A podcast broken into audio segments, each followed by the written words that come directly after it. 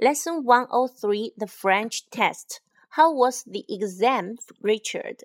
Not too bad. I think I passed in English and mathematics. The questions were very easy. How about you, Gary? The English and maths papers went easy enough for me. I hope I haven't failed. I think I failed the French paper.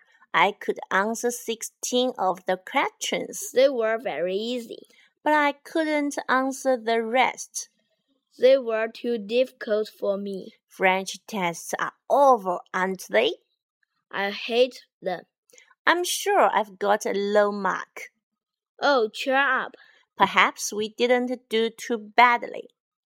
The guy next to me wrote his name at the tape for the paper.